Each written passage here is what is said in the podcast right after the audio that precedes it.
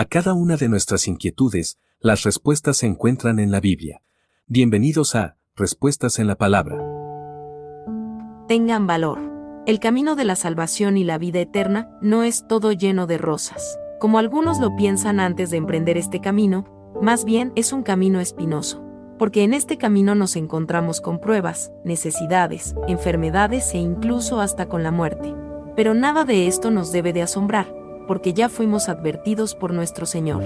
Pues Cristo, cuando se acercaba el día en el cual debía ser entregado, afirmó a sus discípulos que en este mundo iban a tener aflicciones por causa de su nombre, pero también les pidió que tuvieran valor para vencer las aflicciones, porque él mismo ya había vencido las aflicciones de este mundo.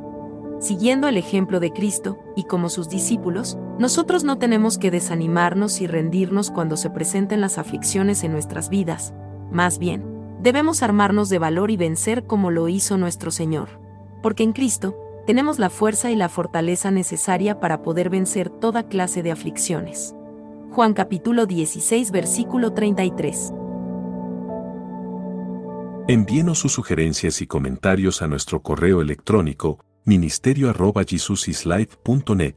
Este programa es una producción de Jesus is Life.